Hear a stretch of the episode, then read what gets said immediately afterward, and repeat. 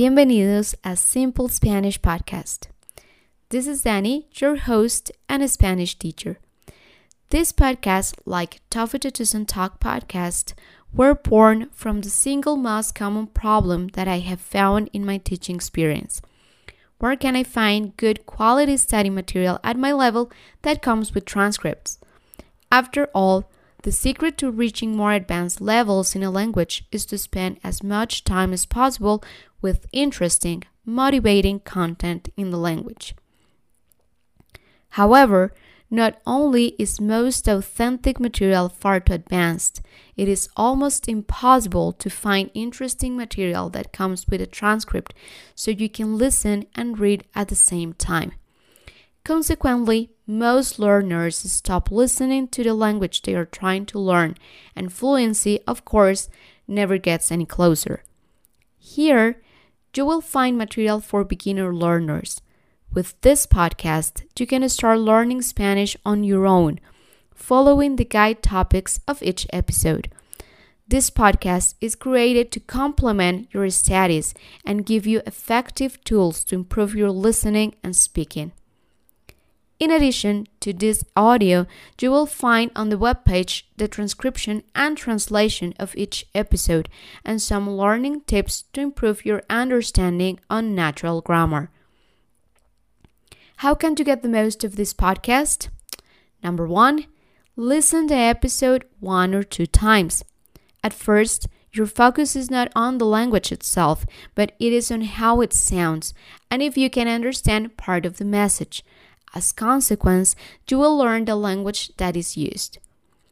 Like we're just getting started, and this is a podcast for beginners, the material is easy and understandable, so this is going to be comprehensible input for you.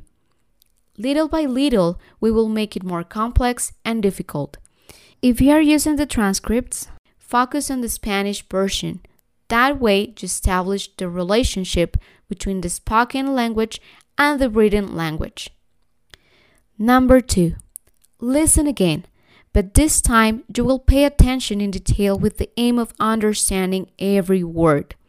Now, it's a good idea to make notes, write a new vocabulary, and this time you can start checking the English version.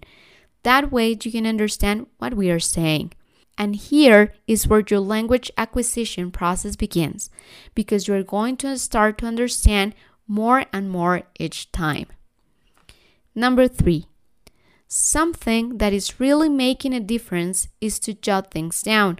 If you want things to stick, use a notebook only for Spanish so you can save your progress and information.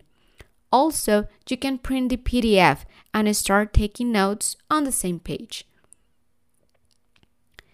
Number four, after this, Try to make the exercises included in the PDF. You can use the material as a guide for you to write your answers. Always search for new words you frequently use in your mother language and integrate them to your new set of Spanish vocabulary. Number five, keep track of every episode through your notebook or a folder where you save the PDF with all your notes and exercises. This will give you material to study and review, and is going to show you all the effort you're putting every single day on your goal of learning Spanish. Other tips that may help you to start your process are set the time in your calendar exclusively for learning and try to focus only in this. Avoid distractions. Set up for success, not stress. As you know, the journey to fluency in a foreign language is not always easy. There is much to learn and there are many obstacles to overcome, most of which take you by surprise and are difficult to anticipate in advance. With the right attitude, these challenges can be a great source of learning in themselves and hugely motivating when you overcome them. Embrace confusion and chaos expect to make mistakes because this is part of the process.